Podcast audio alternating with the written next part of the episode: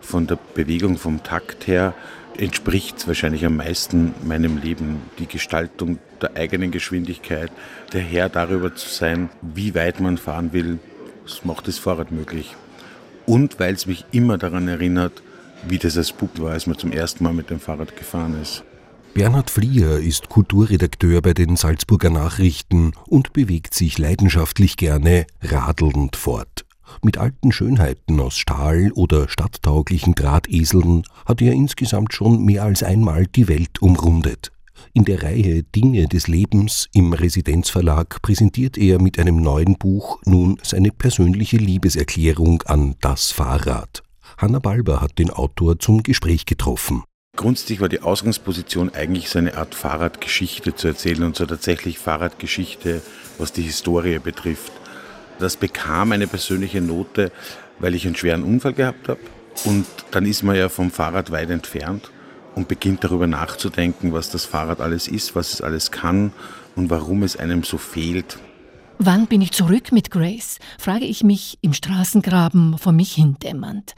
Sie liegt da, scheinbar unverletzt, aber luftlos. Ich hingegen bekomme langsam wieder Luft und denke an meine Fahrräder. Sie heißen Grace, Juliette, Marlowe, Madonna.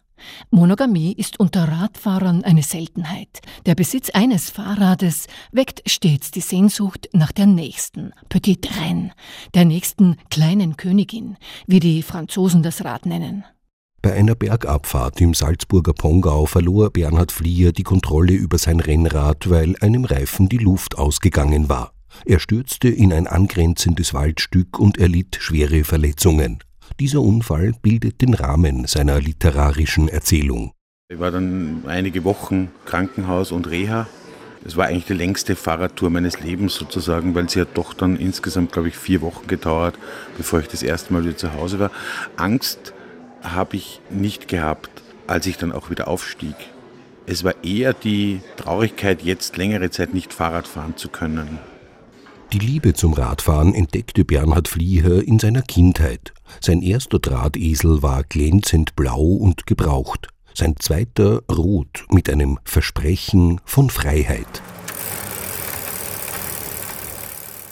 An meine ersten Meter mit dem Fahrrad erinnere ich mich öfter als an meinen ersten Kuss. Die Einmaligkeit des Kusses bleibt eingeschweißt als romantisches Bild, unverändert und ergänzt durch die Wiederholungen.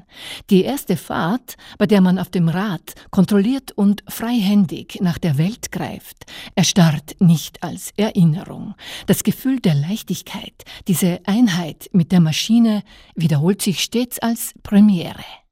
Der badische Forstmeister Karl Freiherr von Dreis erfand 1817 das Urfahrrad, eine Laufmaschine aus Holz. Zu dieser Zeit herrschte in Deutschland eine große Hungersnot. Auch viele Pferde starben bzw. wurden geschlachtet. Des Freiherrn Dreis alternatives Fortbewegungsmittel kam daher ausgesprochen gut an. Der kommerzielle Durchbruch des Fahrrads als Massenverkehrsmittel erfolgte aber erst, als der Brite John Camp Starley 1885 das sogenannte Niederrad erfand. Dieses hatte erstmals zwei gleich große Reifen und einen Kettenantrieb am Hinterrad. Wir sprechen jetzt immer in der Gegenwart von einem Fahrradboom. Diesen Fahrradboom gab es auch in den 1880er und 1890er Jahren. Da musste man fast so eins haben. Und es wurde gleichzeitig zu einem Mittel der gesellschaftlichen Veränderung. Für Frauen maßgeblich, weil ganz am Anfang waren sehr viele Frauen, die sind auch Rennen gefahren und das Fahrrad sprengte tatsächlich das Korsett im wahrsten Sinn des Wortes, weil Frauen auch begonnen haben, andere Kleidung zu tragen. Es war als Mittel für politische Agitation wichtig, weil man plötzlich Flugblätter viel weiter herumbringen konnte. Viele Firmen haben ihren Mitarbeitern Fahrrädern gegeben, damit die beweglicher sind. Und eigentlich ist es eine ziemliche Parallele zu jetzt, weil jetzt wird das Fahrrad ja wieder so als Gerät angepriesen, das uns in die Zukunft fährt. Everybody, get in line. Nothing can come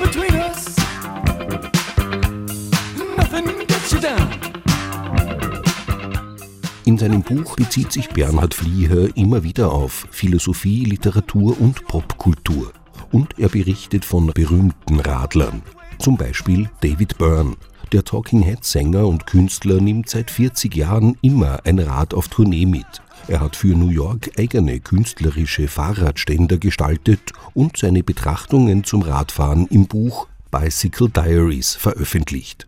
Oder der kleine Cassius Clay, dieser wäre ohne Fahrrad vielleicht gar nicht zum großen Boxer geworden. Eine meiner Lieblingsgeschichten ist schon die von Muhammad Ali, der einen Bruder hat, einen jüngeren, äh, beide in sehr ärmlichen Verhältnissen aufgewachsen.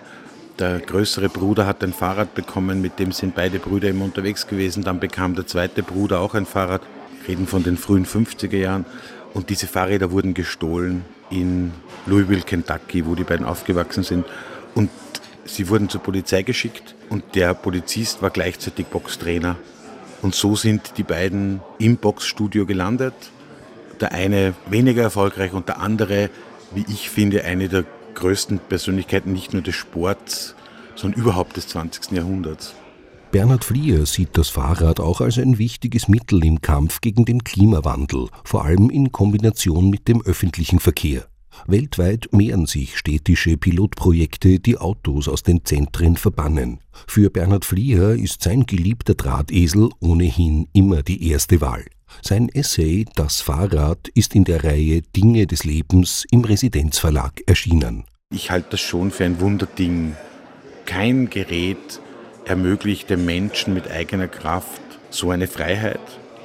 Und eigentlich ist das Fahrrad so eine Art letzte humane Erfindung der Menschheit, weil danach kam der Motor und mit dem Motor haben wir uns auf eine Art und Weise abhängig gemacht, die wir mit dem Fahrrad nicht haben. Beim Fahrrad bestimmen wir eigentlich alles selber.